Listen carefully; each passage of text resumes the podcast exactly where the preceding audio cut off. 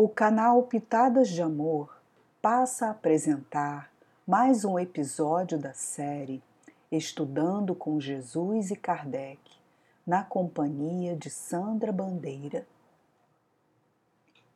Parecerá fácil para aquele que somente lê na superfície os ensinamentos de Jesus, quando trata da justiça das aflições Todos nós vivenciamos aflições de uma forma ou de outra.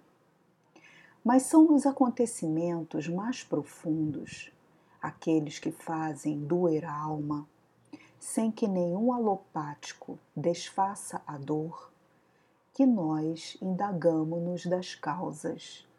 Onde está a justiça de Deus?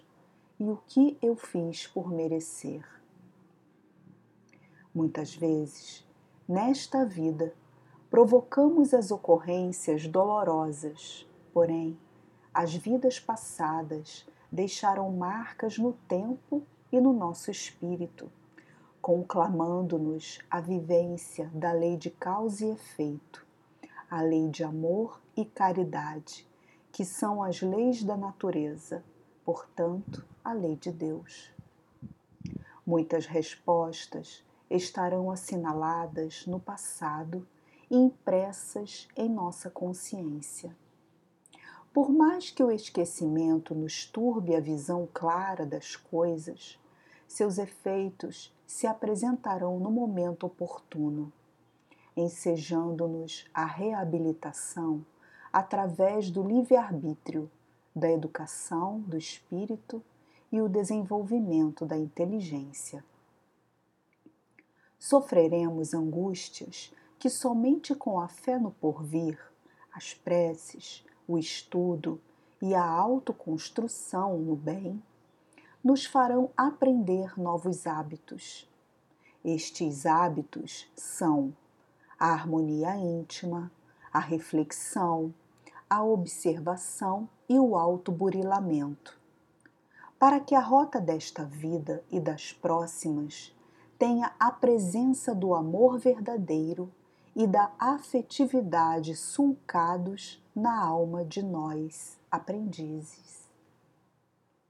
É fato que, enquanto crianças espirituais que somos, em aprendizado, mantêm-se presentes os benfeitores espirituais para orientar-nos, até que um dia todos nós, reerguidos, possamos estar de pé, dignos, conscientes do dever, sem a vergonha de olhar para nosso Senhor Jesus.